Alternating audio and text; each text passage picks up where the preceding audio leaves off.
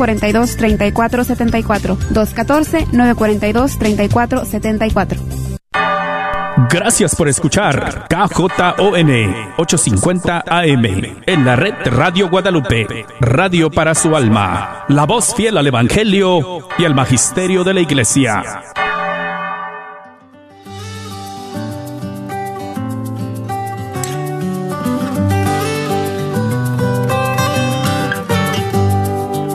Jesús nos llama a ir al encuentro de su pueblo en todo lugar.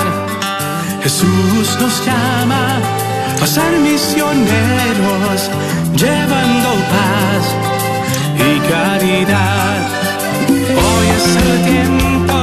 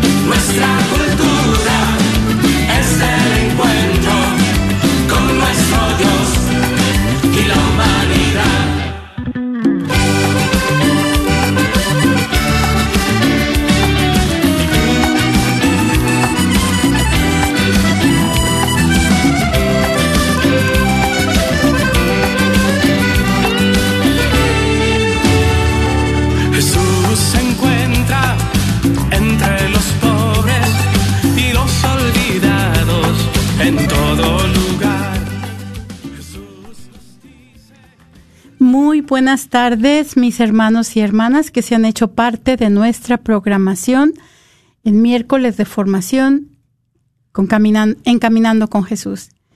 En esta miércoles de la decimosexta semana de tiempo ordinario, les damos la bienvenida a nuestro programa de hoy que titulamos El amor infinito de Dios. Y esta tarde tenemos la dicha de contar en cabina con la presencia de A lo de Lara. Y su servidora María Beltrán. Y Jessie nos acompañará un poquito más adelante. Ah, como siempre, estamos muy contentos de estar con ustedes. Seguimos en nuestro recorrido por el Antiguo Testamento.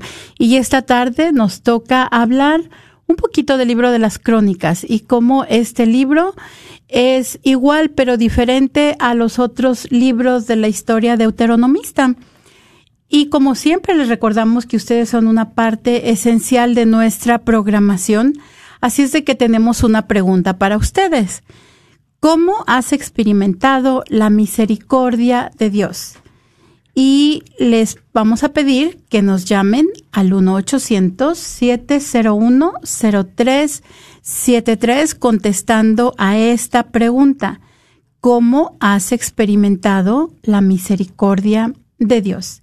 Entonces, como siempre, vamos a comenzar con nuestra oración inicial.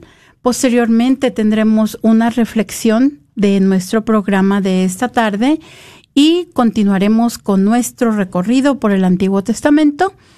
Los micrófonos estarán abiertos para ustedes después de la reflexión. Así es de que vayan pensándole cómo han experimentado la misericordia de Dios.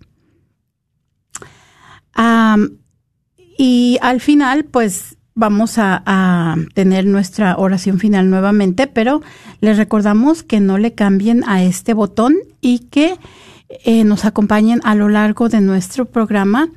Y también los invitamos a que nos pongamos en la presencia del Señor. En el nombre del Padre, del Hijo y del Espíritu Santo. Amén. Oh María, tú resplandeces siempre en nuestro camino como un signo de salvación y de esperanza. Nosotros nos confiamos a ti, salud de los enfermos, que bajo la cruz estuviste asociada al dolor de Jesús, manteniendo firme tu fe. Tú, salvación de todos los pueblos, sabes de que tenemos necesidad y estamos seguros de que proveerás para que, como en Cana de Galilea, pueda volver la alegría y la fiesta después de este momento de prueba. Ayúdanos, Madre del Divino Amor, a conformarnos a la voluntad del Padre y hacer lo que nos dirá Jesús, quien ha tomado sobre sí nuestros sufrimientos y ha cargado nuestros dolores para conducirnos a través de la cruz a la alegría de la resurrección. Bajo tu protección buscamos refugio, Santa Madre de Dios. No desprecies nuestras súplicas que estamos en la prueba y libéranos de todo pecado, oh Virgen gloriosa y bendita. Amén. En nombre del Padre, del Hijo, del Espíritu Santo. Amén. Y ahora Alo nos va a compartir esta, esta reflexión acerca del amor infinito de Dios. Gracias María. Esta tarde tomaremos la reflexión de la homilía del Papa Benedicto XVI, del cuarto domingo de la cuaresma del 2016. El Papa emérito nos dice que pensar en Dios nos da alegría y nos recuerda que, a pesar de nuestra indignidad, somos los destinatorios de la misericordia infinita de Dios. Dios nos ama de un modo que podríamos llamar obstinado y nos envuelve con su inagotable ternura. En el libro de las crónicas del Antiguo Testamento, el autor sagrado propone una interpretación sintética y significativa de la historia del pueblo elegido que experimenta el castigo de Dios como consecuencia de su comportamiento rebelde. El templo es destruido y el pueblo, en el exilio, ya no tiene una tierra. Realmente parece que Dios se ha olvidado de él. Pero, pero luego ve que a través de los castigos de Dios, Él tiene un plan de misericordia. Como hemos dicho, la destrucción de la ciudad santa y del templo y el exilio tocarán el corazón del pueblo y harán que vuelva a Dios, a su Dios, para conocerlo más a fondo. Y entonces el Señor, demostrando el primado absoluto de su iniciativa sobre cualquier esfuerzo puramente humano, se servirá de un pagano, Ciro, rey de Persia, para liberar a Israel. ¿Cómo no recoger, de recuerdo de aquellos hechos lejanos, el mensaje válido para todos los tiempos, incluido el nuestro? Pensando en los siglos pasados, podemos ver cómo Dios sigue amándonos incluso a través de los castigos. Los designios de Dios, también cuando pasan por la prueba y el castigo, se orientan siempre a un final de misericordia y de perdón. ¿Cuántos también en nuestro tiempo buscan a Dios, buscan a Jesús y a su iglesia, buscan la misericordia divina y esperan un signo que toque su mente y su corazón?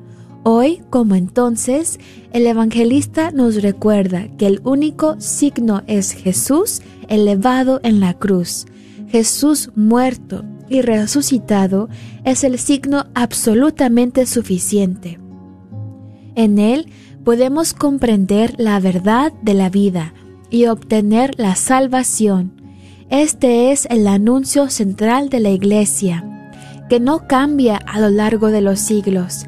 Por tanto, la fe cristiana no es ideología, sino encuentro personal con Cristo crucificado y resucitado. Al meditar sobre la misericordia del Señor, que se reveló de modo total y definitivo en el misterio de la cruz, a la humanidad, que a veces parece extraviada y dominada por el poder del mal, del egoísmo y del miedo, el Señor resucitado le ofrece como don su amor que perdona, reconcilia y suscita de nuevo la esperanza. Es un amor que convierte los corazones y da la paz. cuánta necesidad tiene el mundo de comprender y acoger la misericordia divina. Dirigiendo la, mirada a María, Madre de la Santa Alegría, pidámosle que nos ayude a profundizar las razones de nuestra fe, para que, renovados en el Espíritu y con corazón alegre, correspondamos al amor eterno e infinito de Dios. Y usted, hermano, que escuchas en este momento, platícanos cómo has experimentado la misericordia de Dios. Llámanos al 1-800-701-0373, 1-800-701-0373. Muchas gracias a lo de definitivamente vemos en toda esta misericordia de Dios que se vislumbra el Mesías tan esperado por su pueblo, ¿verdad? Entonces los invitamos a que a que nos llamen y nos compartan. Tuvimos esta maravillosa este, reflexión que nos compartió Alo. Entonces vayamos vayamos eh, preguntándonos, ¿verdad? ¿Cómo yo personalmente he experimentado la misericordia de Dios. Entonces vamos a, volver a recorrer nuestra línea del tiempo y tenemos en este momento eh, los eventos después de la alianza de David que dijimos que se realizaron aproximadamente en el año 1000 antes del nacimiento de Jesucristo. Y después veíamos que también tenemos el reinado de Salomón, la construcción del templo de Jerusalén, y posteriormente en el año 922 se dividió el reino, ¿verdad? Entonces vamos a ver que en este tiempo los profetas van a llamar al pueblo a la fidelidad. Eh, no solamente acaba todo esto aquí en la, en la división del pueblo y en el reino del norte convirtiéndose en una apóstata desde el principio, ¿verdad? Por lo cual el pueblo cree que cayó tan dramáticamente y en tan corto tiempo ante Asiria. Y posteriormente también el reino del sur va a caer ante Babilonia y va a ser llevado este al exilio. Entonces, vamos a ver qué es lo que está sucediendo, pero no debemos de perder de vista a esta, esta línea del tiempo, ¿verdad? Para que nos vayamos familiarizando con el transcurso en el tiempo también de las sagradas escrituras. Y dentro de lo que vimos nosotros hace ocho días, ve, este, veíamos que esta identidad israelita eh, corría el riesgo de diluirse sin una tierra, sin un rey y sin un templo. ¿Verdad? Esto es lo que estaba viviendo eh, el, el pueblo de Dios en ese tiempo. Entonces, podían hacerse muchas preguntas, ¿verdad? ¿Triunfaron los dioses de Asiria y Babilonia sobre el Señor Dios de Israel y Judá? ¿Verdad? Era una una gran interrogante para la identidad del pueblo que creía en su Dios todopoderoso. Era el Dios grande, pero ahora ellos habían sido derrotados.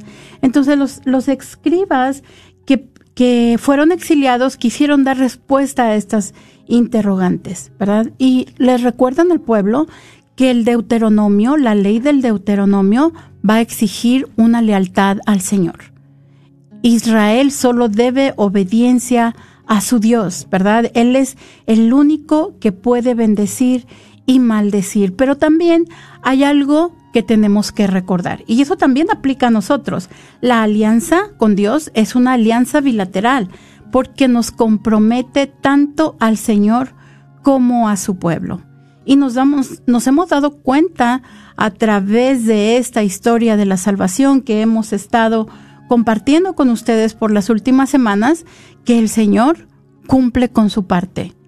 Pero nosotros, el pueblo de Dios, la rompe una y otra vez, ¿verdad? Así es de que los invitamos a que nos llamen y nos compartan cómo han experimentado la misericordia de Dios, llamándonos al 1-800-701-03 7.3. Y en el libro de Crónicas es, como nos decía María hace rato al principio, es un libro que cuenta la misma historia, pero desde una perspectiva diferente. Y ah, los escritos son profundamente originales, ah, se datan ahorita en, el tiempo, de- del 350 antes de Cristo. Y, y es un libro de, de la historia de los reyes de Israel. Empieza con, con Saúl y, termina hacia el exilio. Y el libro de crónicas es un libro, como les dijimos, es de diferente perspectiva, de una perspectiva diferente. Y ah, sobre todo es como, eh, aún en el tiempo de, de, este, de que vivían de, pues yo diría como un tiempo de, de tristeza, difícil, ándale. Am, es un libro lleno de esperanza que, que da ese modelo que se han de seguir y, y da la teología de la historia hasta ese momento. Muestra cómo debería ser la vida del pueblo de su época. Entonces les da esa, esa esperanza de, y esa motivación a, a ser como Dios les, eh, les estaba llamando. Y idealiza el periodo de la historia de David y Salomón. Y es muy importante, ¿verdad? ¿Por qué pensamos que idealiza? Nos podemos quedar con esta frase, la última, que idealiza el periodo de la historia de David y Salomón y podemos tener una buena razón. El tiempo, entre el tiempo de David y Salomón, fue el tiempo en que el reino unificado estuvo como un solo reino, ¿verdad? Entonces, el autor de crónicas no va a querer este, negar las faltas del pasado. Ese no es su, su fin. No quiere negar las faltas del pasado, pero sí necesita grandes ejemplos. Necesita figuras ejemplares que- para inyectarle esa esperanza al pueblo, ¿verdad?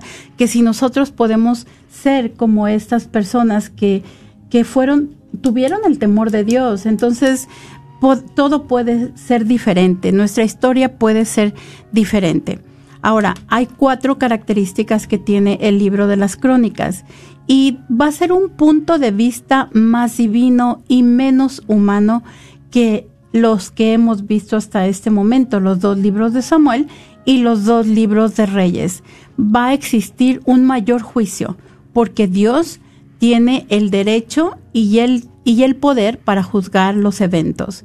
También se va a escribir desde un punto de vista sacerdotal, no los profetas, ¿verdad? No va a estar eh, desde el punto de vista profético, sino más bien desde el punto de vista sacerdotal. Por eso es que va a enfatizar de una manera tan especial la construcción del templo. Y entonces el juicio a los reyes va a estar basado en las leyes sacerdotales levíticas de los levitas.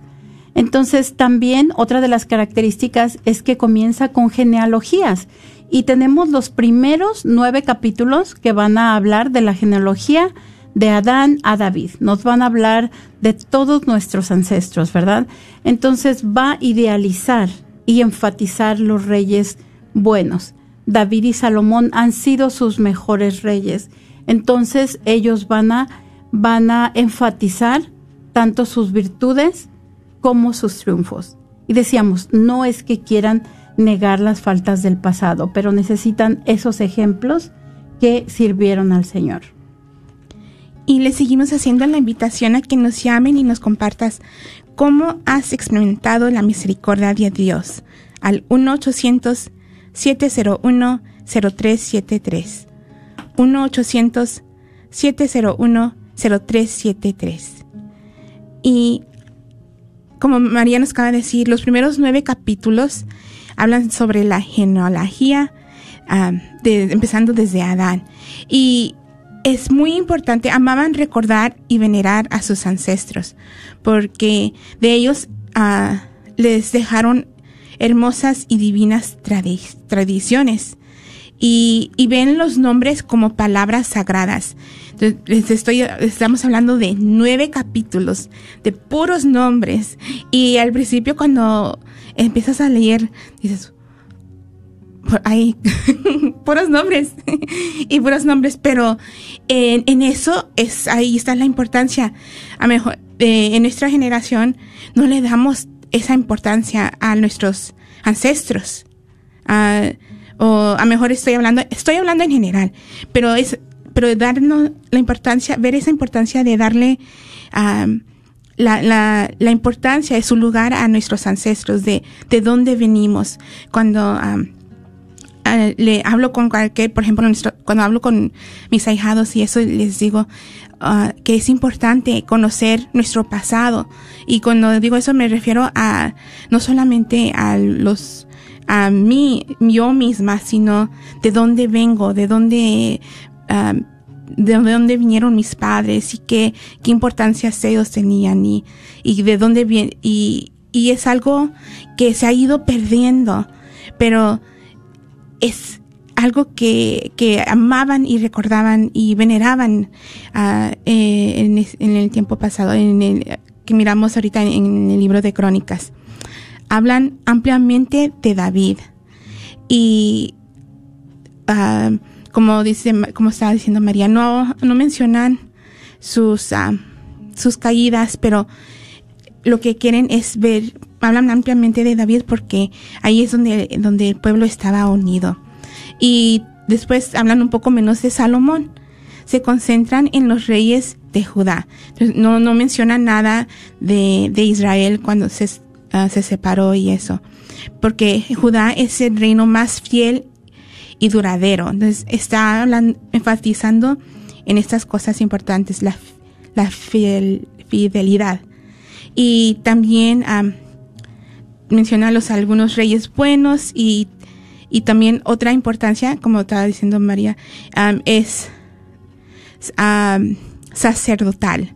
Eh, el libro de, Salomón era más, perdón, el libro de Samuel era más sobre, ah, del punto de vista del, del profeta, profético, pero este es de- más del punto de vista divino, de, y por eso esa importancia del templo, en donde se encuentra el, el templo y luego también miramos algunas ah, instrucciones sobre el, templo y, y todo eso. Entonces le seguimos haciendo la invitación a que nos llamen y nos compartas cómo has experimentado la misericordia de Dios al 1-800-701-0373.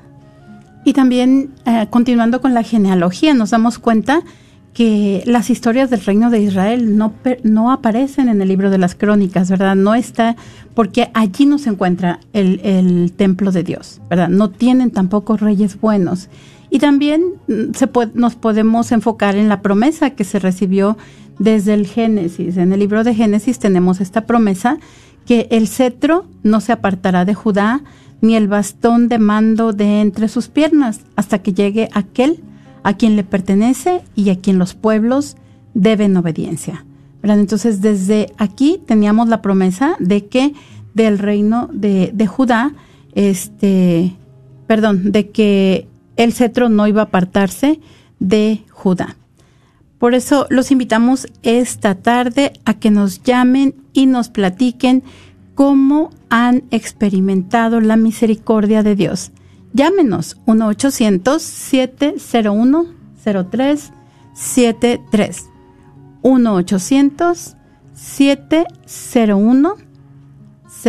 1-800-701-0373. Y pues yo les quiero compartir una manera en que he experimentado la misericordia de Dios. Ah, y ah, ahorita lo, lo, lo, lo voy ¿cómo se- escuchando a través de, de este de el libro de crónicas y meditando sobre eso.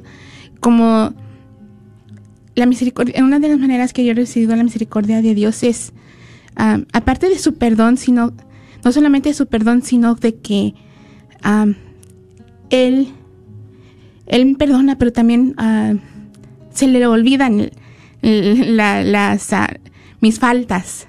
Se le olvidan todo, como, como si Tiene no... mala memoria. Ajá.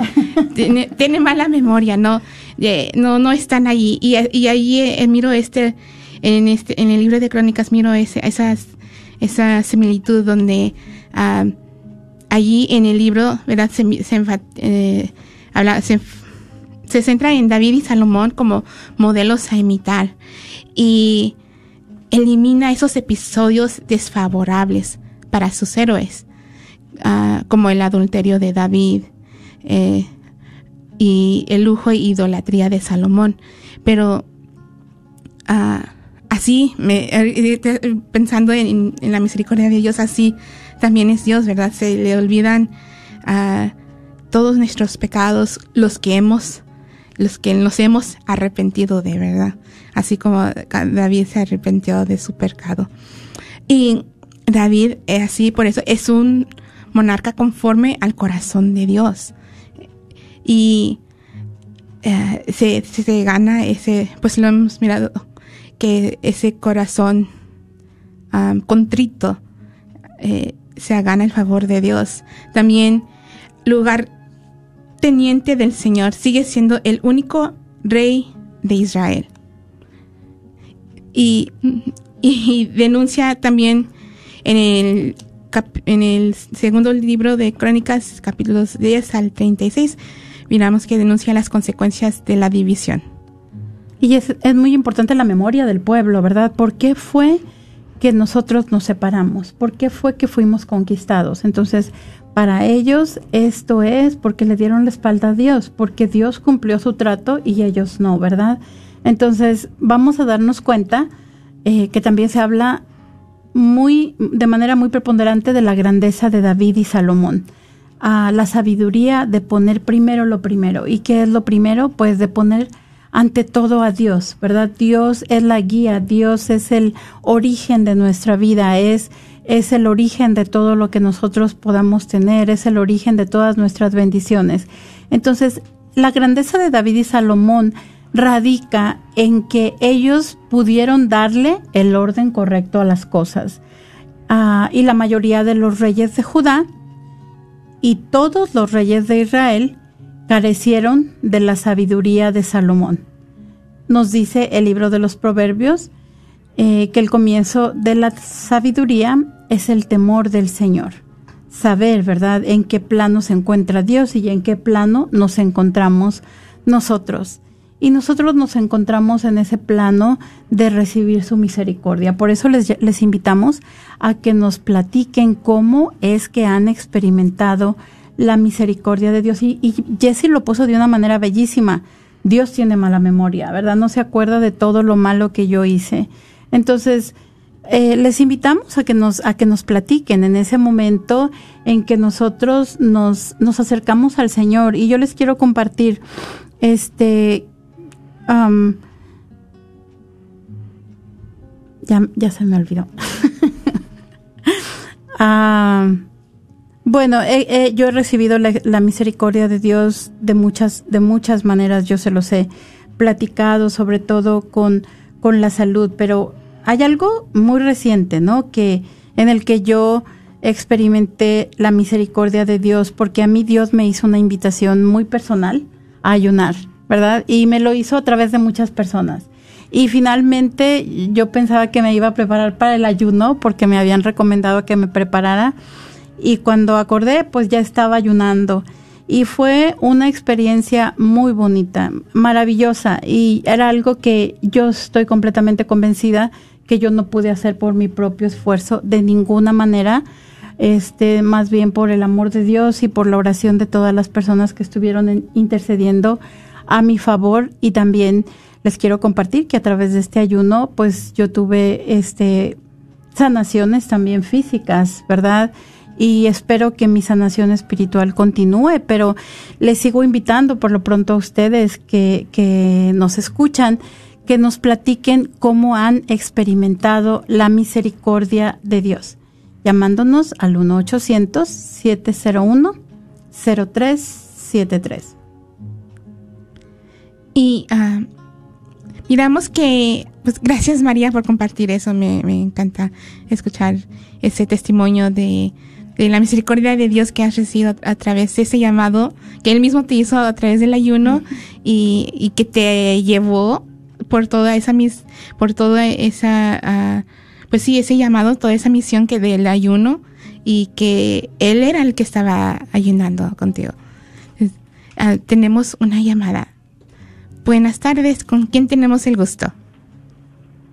Bueno, muy buenas tardes. Buenas tardes.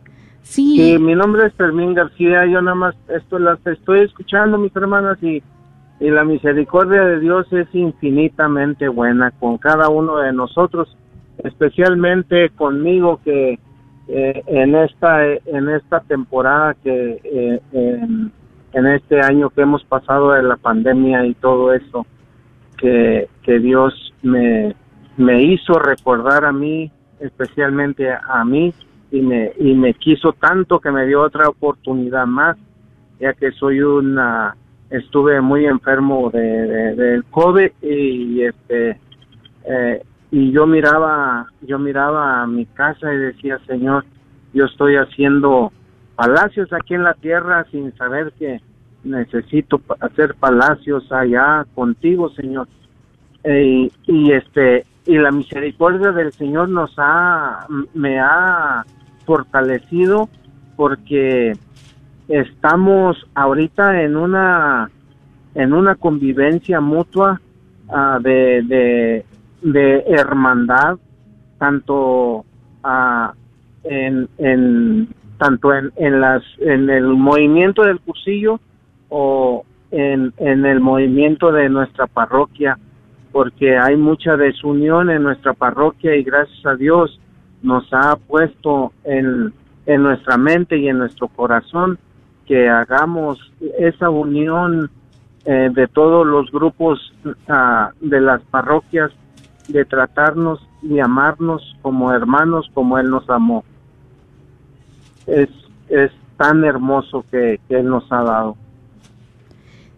Gracias, gracias Fermín por compartir con nosotros y sobre todo ese pues testimonio de, la misericordia de Dios en tu vida y, y ah, esa hermandad que están tratando de construir en su parroquia. Gracias por compartirnos. Y que Dios me las bendiga y sigan adelante con esas pláticas que son ah, antes antes nosotros oía nosotros otras estaciones de radio, pero desde que desde que Dios me habló a ese cursillo de cristiandad, este a, a, como dice Pedrito, no le muevo a este dial y, y sigo en sintonía con ustedes. y que Dios me la siga bendiciendo y todos los programas están están para chuparse los dedos. Ay, qué lindo. para, para la gloria de Dios, ¿verdad? Él es el que se gloria. Y ah, les hacemos la invitación a todos nuestros otros hermanos también que nos llaman y nos compartan cómo has experimentado la misericordia de Dios. Al 1-800-701-0373. Y algo que se también seguimos mirando en el libro de, de Crónicas es que la mayoría de los reyes no entendieron que la verdadera gloria de Judá era esa misión espiritual, esa mi- misión de mediación, de, de ser ese ejemplo para los demás, para que conducir a los hombres a Dios y Dios a los hombres. Fuera de su misión de ser instrumentos, son esos instrumentos de Dios, ¿verdad? Y la mayoría de los reyes no entendieron esto. Su, su reino no tenía un llamado, no tenían un destino, no tenían un propósito, no, ah, no tenían un significado y esperanza de, de grandeza, porque no entendían su misión. Y esa fue la mayoría de los reyes. Y es bien importante, ¿no? Porque eso también en nuestro tiempo lo podemos aplicar a nosotros mismos. Por nuestro bautismo, cada uno de nosotros tiene esa misión espiritual. Tenemos esa misión de llevar a las personas a Dios y de que Dios venga a las personas y pueda reconocerla, ¿verdad? Es que qué bonito, qué bonita reflexión de, de en este libro. También en el libro eh, de los reyes, de los de las crónicas, se habla sobre el culto y sabemos que el templo es el verdadero centro de interés del cronista. Desde el traslado del arca del Señor a Jerusalén, eh, David había organizado el personal al servicio de la casa del Señor. Entonces, este libro nos da un capítulo para describir qué iba a ser eh, la función de cada una de estas personas, ¿verdad? Sacerdotes, levitas, escribas, jueces, porteros, cantores y músicos, todo iba a estar inspirados por Dios, al igual que habíamos escuchado de los profetas, ¿verdad? En los libros anteriores. Igualmente todas estas personas que iban a estar al servicio de la casa del Señor iban a ser inspirados por Dios. Y ah, lo, la misión, la, la, misión del templo era la misión mesiánica. Lo más importante ah, de las Sagradas Escrituras es el Mesías. Y, y en el templo, ¿verdad? Miramos que, ah, que hacían el, el, sacrificio de los, de los corderos, del ritual de los corderos. Y, y el cordero es la imagen de Dios. Eh, el templo también prefigura la salvación de Cristo en la liturgia. Es para recibir al Mesías a su llegada. La, prefiguración y prefigura también la Eucaristía en, en la imagen del tabernáculo. El templo es esa imagen del tabernáculo, lugar donde Dios estará presente con su pueblo. Y uh, es el, templo en sí es esa uh, imagen imagen de Cristo. Y por eso uh, esa importancia de, de, la liturgia y el punto de el punto de vista de, del sacerdote. Entonces le seguimos haciendo esa invitación que nos llamen al 1 800 701 0373 y nos compartas cómo has experimentado la misericordia de Dios 1-800-701-0373. Entonces, vamos a darnos cuenta, después de todo lo que hemos hablado esta tarde, en que en el libro de las crónicas tenemos algunas lecciones que debemos aprender, ¿verdad? Y nos damos cuenta que este libro se enfoca en la liturgia más que en la moral, ¿verdad? Y nos da, nos damos cuenta también a través de, de la narrativa que nuestro deber hacia Dios va más allá, está por encima del deber que tenemos con nuestro prójimo. Definitivamente, la ley de Dios este, enfatiza el amor a Dios y el amor al prójimo, pero en este libro se nos recuerda como la prioridad, ¿verdad? el reconocimiento de Dios como creador este, va más allá que cualquier otro deber. Entonces, muchas veces cuando nos ponemos a leer estos libros y se narra tanto la construcción del tabernáculo como la construcción del templo, híjole, nos parecen bien aburridos, ¿no? Nos dice, ya queremos parar, ya queremos que se acabe. Pero nos dice que el autor que cuando debemos contemplar la arquitectura del templo como si fuera nuestro hogar, ¿verdad? Tal vez si nosotros nos emociona, si vamos a comprar una casa, si vamos a pasar un, un verano en una casa de campo, nos emociona conocer cuántos cuartos hay, cuántos baños va a haber, o sea, toda esta estructura, porque ahí ese lugar nos va a albergar a nosotros, pues es lo mismo con la arquitectura del templo. Debemos contemplarlo como si fuera nuestro hogar, ¿verdad? Y debemos de poner atención a cada detalle, porque cada detalle nos va a decir algo acerca de la naturaleza de Dios y la relación que quiere tener con nosotros. Entonces, también todas estas genealogías nos presentan otra lección que debemos de aprender debemos de recobrar el sentido de la historia, ¿verdad? ¿Cuál ha sido nuestra historia? ¿De dónde venimos? Por eso para ellos es tan importante. Es este las tradiciones, las raíces que nos unen con el pasado, como nos decía Jessie, hay una lista de nombres y nombres y nombres, pero definitivamente que son tan importantes los nombres porque en cada nombre hay una misión, ¿verdad? Es una misión lo que indica la manera en la que se nombra a una persona para este pueblo. Y también este, es muy importante recobrar el idealismo y la esperanza que tiene el cronista, porque nosotros vemos muchas muchas historias amarillistas, ¿no? Y todo el mundo está pendiente, oh, pues a ver qué hizo y qué le pasó y qué no hizo, ¿no? Pero también es importante, este, albergar la esperanza, saber que estos reyes, bueno, sí tenían algunas fallas, como nos dice, el autor no quiere negar las faltas, pero también hay que ver la grandeza de la persona, ¿verdad? Creada imagen y semejanza de Dios. Y también nos invita a que no nos debemos dejar encantar por las historias negativas tan permeadas por todos los medios de comunicación. Así es de que los invitamos también a usted a que nos llame esta tarde, al igual que Fermín, y nos platique cómo ha experimentado la misericordia de Dios. 1 800 701 0373. Y también a Crónicas invita al pueblo a no solamente quedarse en esa esperanza, sino reconstruir el templo también, a, ponerse a las manos a las obras, a, reconstruir el templo, donde ah, acabamos de mirar que ahí es, en el templo es, es esa la importancia de, de que el pensaban que el Mesías ahí iba a llegar al templo y, y pues así así así fue verdad Jesús llegó al templo. Ah, pero uh, eso lo miramos más en, en, el futuro en el, en el, Nuevo Testamento. Pero también esperar las crónicas invita al pueblo a esperar una restauración de su gloria pasada. Entonces no solamente es en lo físico sino eh, en su uh, en, la plenitud de, de, no solamente personal, sino de todo el pueblo.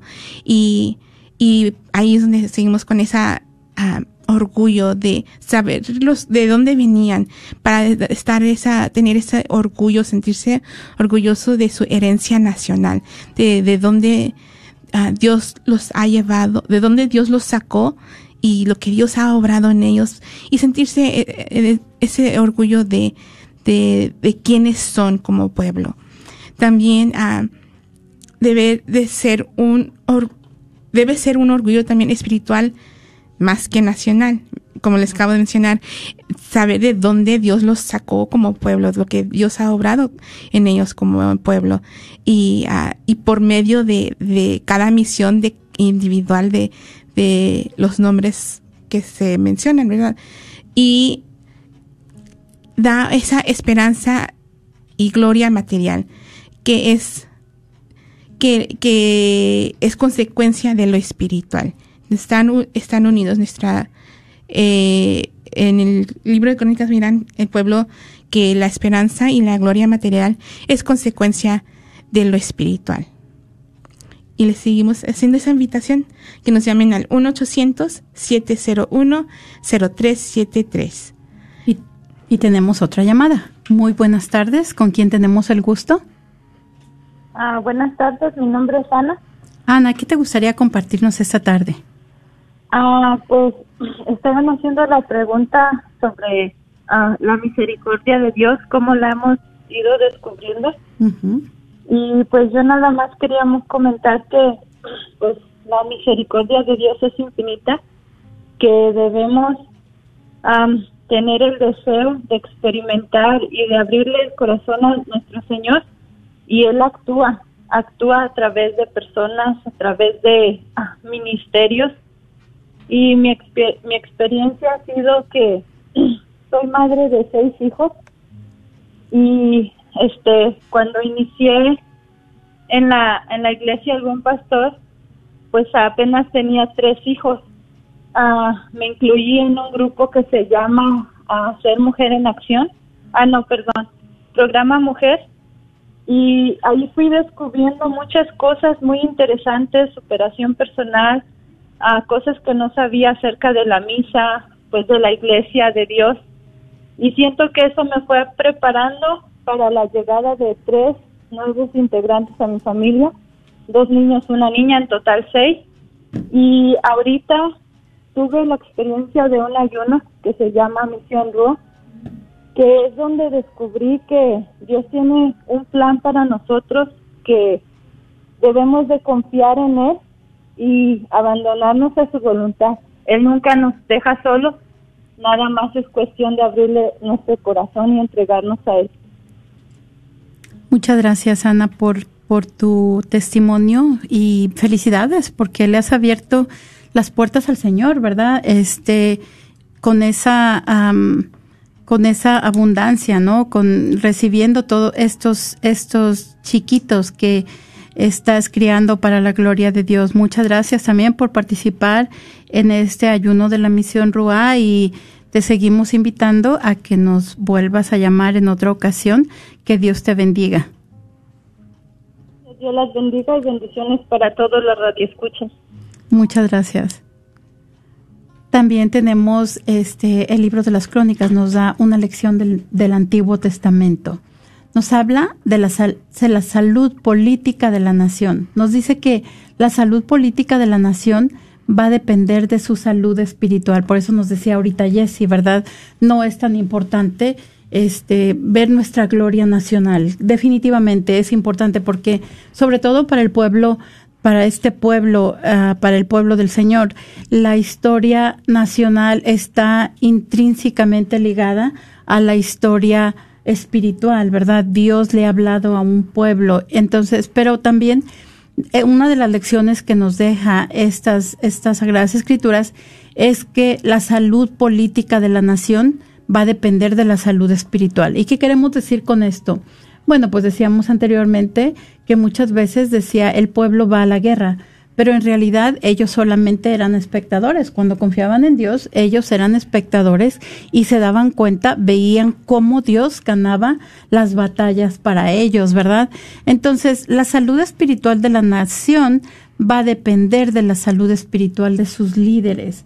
Sí, era muy importante. Vemos que generalmente las Sagradas Escrituras no se enfocan en los múltiples pecados del pueblo, sino más bien en la, en la espiritualidad de sus líderes, ¿verdad? Y en cierta manera, este, de esto va a depender eh, la suerte, podemos decirlo de esta manera, del pueblo.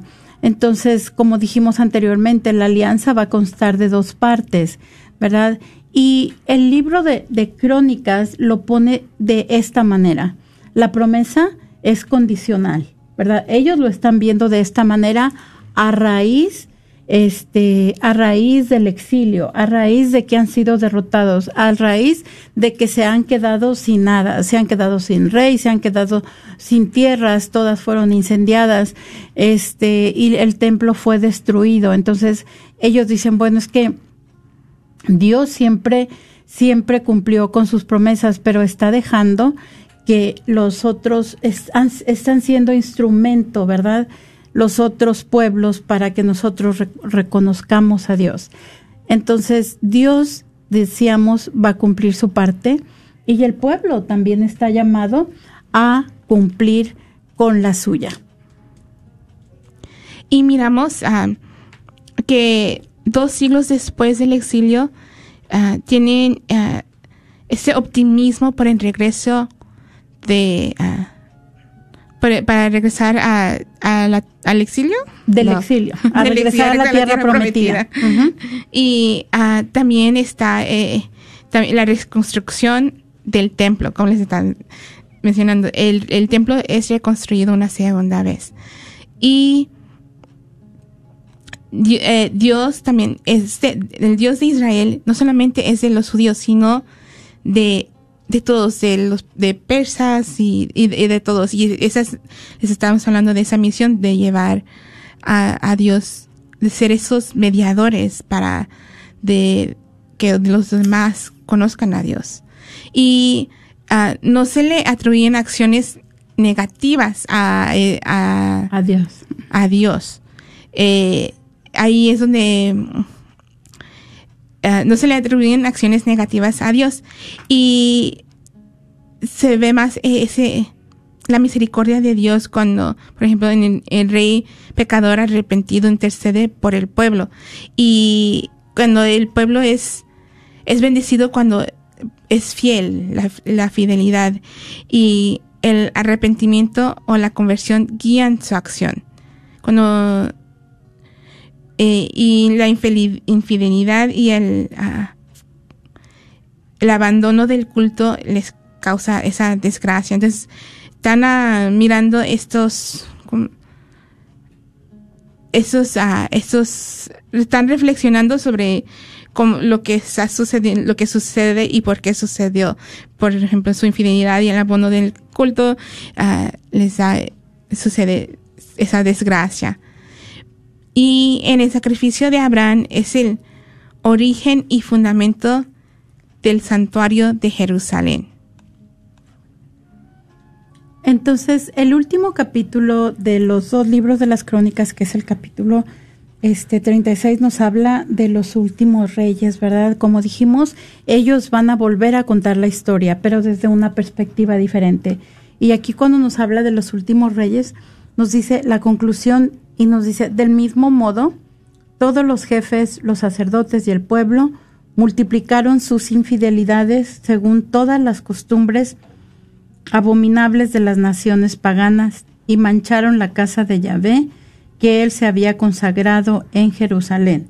Yahvé, el Dios de sus padres, les enviaba desde el principio avisos por medio de mensajeros, porque tenía compasión de su pueblo y de su morada, pero ellos maltrataron a los mensajeros. Nos hemos dado cuenta, ¿verdad?, en, en el transcurso y con los pocos profetas que hemos visto, ¿verdad?, cómo los persiguen, son maltratados, no son mal vistos, no son bien vistos los profetas, más bien son perseguidos. Entonces maltratan a, sus, a los mensajeros de Dios, desprecian sus palabras, se burlan de sus profetas hasta que estalló la ira de Yahvé contra su pueblo y ya no hubo remedio. Algo muy importante que también tenemos que recordar sobre las Sagradas Escrituras es que las Escrituras es una reflexión teológica, ¿verdad? Ellos piensan en Dios con respecto a ellos a través de los acontecimientos. Y nos dice entonces, entonces hizo subir contra ellos al rey de los caldeos, que mató a espada a los mejores hasta dentro de su santuario, sin perdonar a joven, ni a virgen, a viejo, ni a canoso, a todos los entregó eh, Dios en su mano.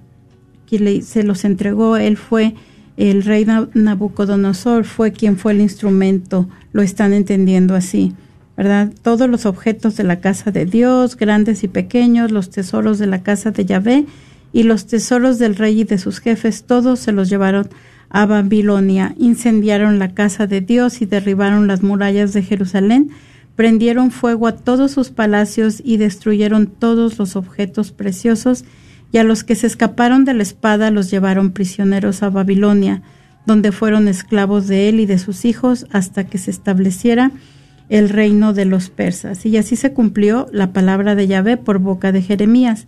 Hasta que el país haya pagado sus sábados, quedará desolado y descansará todos los días hasta que se cumplan los setenta años. Entonces aquí vemos que están las grandes potencias del Antiguo Testamento y ellos son ah, conquistados por por los caldeos, ¿verdad? Por el rey este Nabucodonosor de Babilonia. Pero ahora nos damos cuenta que la gran potencia que está venciendo a todas las naciones va a ser persa. Entonces aquí en el versículo 22 nos dicen, en el año primero de Ciro, rey de Persia, en cumplimiento de la palabra de Yahvé, eh, Yahvé movió el espíritu de Ciro, que mandó comunicar de palabra y por escrito a todo su reino Así habla Ciro, rey de Persia. Yahvé, el Dios de los cielos, me ha dado todos los reinos de la tierra. Él me ha encargado que le edifique una casa en Jerusalén, en Judá, que de entre ustedes pertenezca a su pueblo, ya sea su Dios con él y suba. Entonces es, es importante ver cómo se van desarrollando las historias de los pueblos y cómo la historia del pueblo de Dios está este, relacionada, ¿verdad?, con con los acontecimientos de la historia, ah, de la historia universal, ¿verdad? Este, ellos van a tener eh, este momento de regresar, de regresar a Jerusalén, reconstruir el pueblo a través de este decreto del rey Ciro de Persia que acabamos de leer, donde les permite a los cautivos regresar a casa, construir su templo.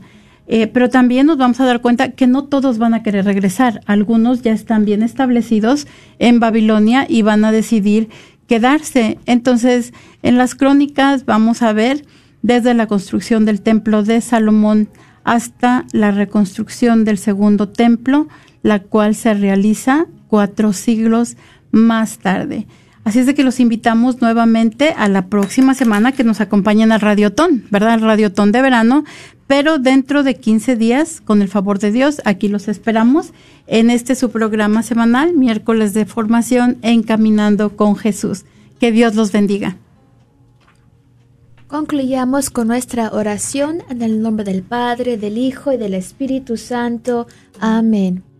Virgen Santísima de Guadalupe, Reina de los ángeles y Madre de las Américas, acudimos a ti hoy como tus amados hijos. Te pedimos que intercedas por nosotros con tu Hijo, como lo hiciste en las bodas de Caná. Ruega por nosotros, Madre amorosa, y obtén para el mundo la protección de tus santos ángeles, para que podamos salvarnos de lo peor de esta enfermedad. Para aquellos que ya están afectados, te pedimos que les concedas la gracia de la sanación y la liberación. Amén. En el nombre del Padre, del Hijo y del Espíritu Santo. Amén.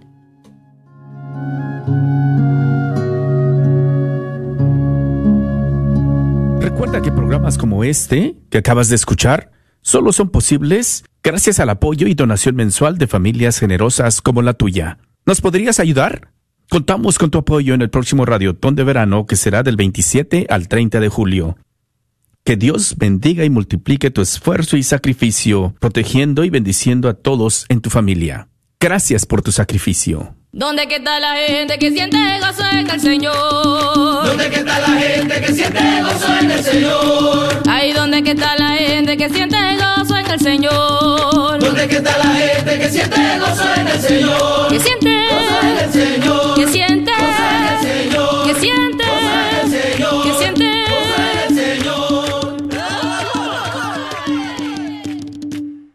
Ya se acerca el Radiotón de Verano del 27 al 30 de julio. Buscamos a personas que puedan ser voluntarios durante el Radiotón para procesar la llamada de Radio Escucha. Ven al estudio y experimentarás un ambiente lleno del Espíritu Santo. Buscamos a personas que desean donar comida durante el Radiotón. ¿Te gustaría apoyar? Llámame al 972-892-3386. 972-892-3386.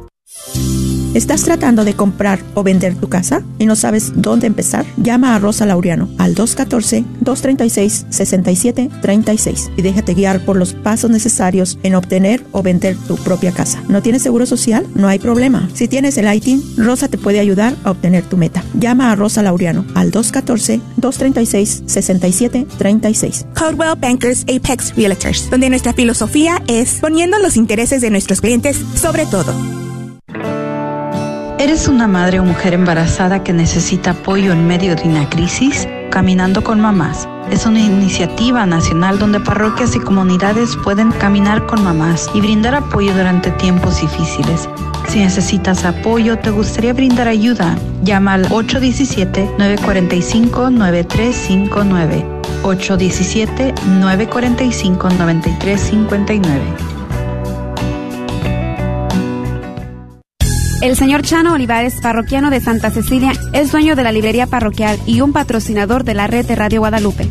La librería parroquial es 100% católica y ha estado sirviendo a la comunidad hispana desde 1993. En esta librería puede encontrar Biblias, catecismos y mucho más. La librería parroquial está ubicada en el 930 West Jefferson en Dallas, en el área de Oak Cliff. Para más información puede llamar a la librería parroquial al 214-942-3474. 214-942-3474. ¿Buscas una universidad católica donde las mayores obras de la tradición occidental y católica sean la base para el aprendizaje? ¿Todo en un entorno fiel al magisterio? La Universidad de Dallas ofrece una educación en artes liberales excepcional, preservando la sabiduría del pasado mientras prepara a los estudiantes para futuros que cambiarán el mundo. Excelente académicamente, siempre fiel. Aplique hoy visitando udalas.edu.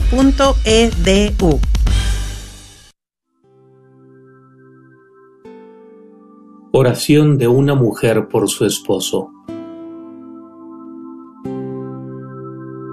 Jesús, vengo a orar por mi esposo. Es el hombre que elegí para caminar juntos hasta el final de la vida, para amarnos, construir una familia, disfrutar, ser felices y darte gloria. Te pido que lo hagas un buen padre. Gracias por escuchar KJON 850 AM Carrollton Dallas Forward en la red de Radio Guadalupe, radio para su